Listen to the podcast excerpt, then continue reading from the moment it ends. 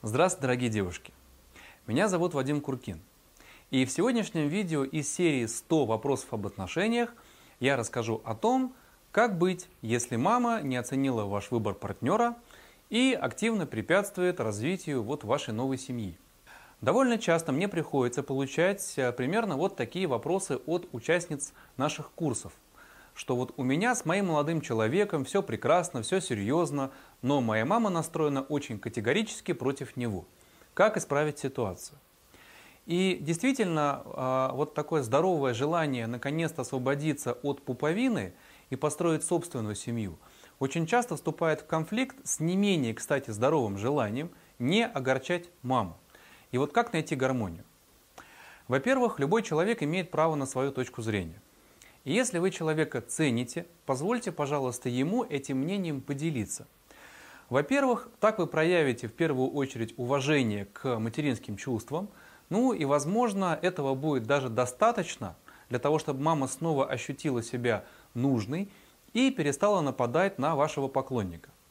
Во-вторых, так как таким образом вы продемонстрируете, что вы открыты к диалогу двух взрослых людей – и старайтесь разговоры вести именно как уважающие друг друга люди, равные по опыту и каким-то эмоциональным правам, а не как э, авторитарный родитель или бунтующий ребенок. В-третьих, мама может быть даже в чем-то права, потому что мы идеализируем партнера, когда влюблены.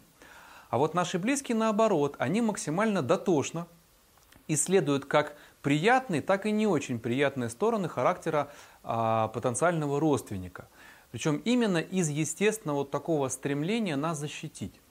И, возможно, мама раньше вас рассмотрела, например, что мужчина вашей мечты, он какой-то немножко жадный или недальновидный. Кстати, это не делает его плохим кандидатом в спутники жизни, потому что, конечно, с любыми особенностями э, характеров можно ужиться, э, особенно если у пары совпадают главные ценности. Но организовывать союз стоит с такими вот открытыми глазами, то есть понимая и принимая недостатки друг друга, а не игнорируя их. И тут уже мамино мнение может даже принести некоторую пользу. Совет следующий. Ничего не доказывайте. Вот мама получила возможность от вас аргументированно перечислить недостатки вашего избранника. Вы внимательно ее послушали, и, вероятно, теперь вы после этого испытываете некое раздражение и обиду. То есть, почему же мама не видит, что он самый лучший мужчина на земле? Так вот, а, усмирите своего внутреннего ребенка и ничего не пытайтесь маме доказывать.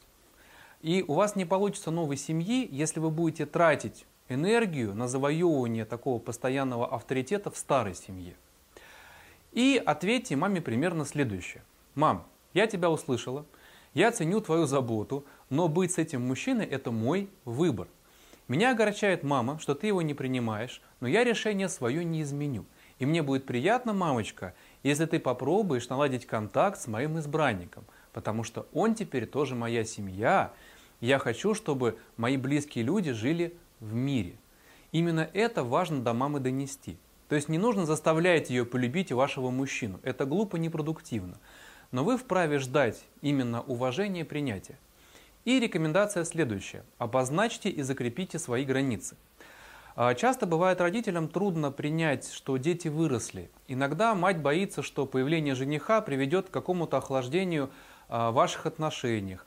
Она, возможно, боится неосознанно этого, но тем не менее все равно этот страх очень трудно побороть. И бывает, мама стремится во что бы то ни стало сохранить контроль над дочерью – поскольку вот именно такая тревожная гиперопека, для нее это единственный доступный способ получать и тратить свою энергию. Она напугана какими-то переменами, и она стремится сохранить привычный порядок вещей. И на этом этапе именно дочери необходимо, вот именно вам, сформулировать новые правила. То есть научить маму, к примеру, не приходить в гости без какого-то предупреждения приглашения не вмешиваться в ваш семейный бюджет или ваш ремонт, не критиковать э, там выбор одежды и все остальное. Учтите, на замену всем этим способам общения нужно придумать какие-то новые.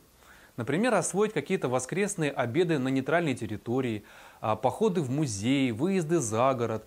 А, вот комфортные отношения взрослой дочери с мамой – это отношения двух взрослых людей, в которых любое участие в личной жизни другого человека возможно лишь только по приглашению. То есть дайте четко понять маме, что любовь и доверие к ней никуда не делись, но жизнь теперь поменяется.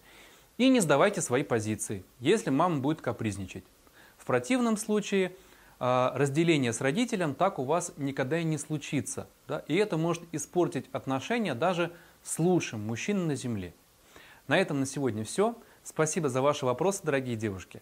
А, ставьте лайк, подписывайтесь на YouTube канал и читайте другие рекомендации из области психологии отношений в моем блоге и на моем сайте. До новых встреч, дорогие девушки.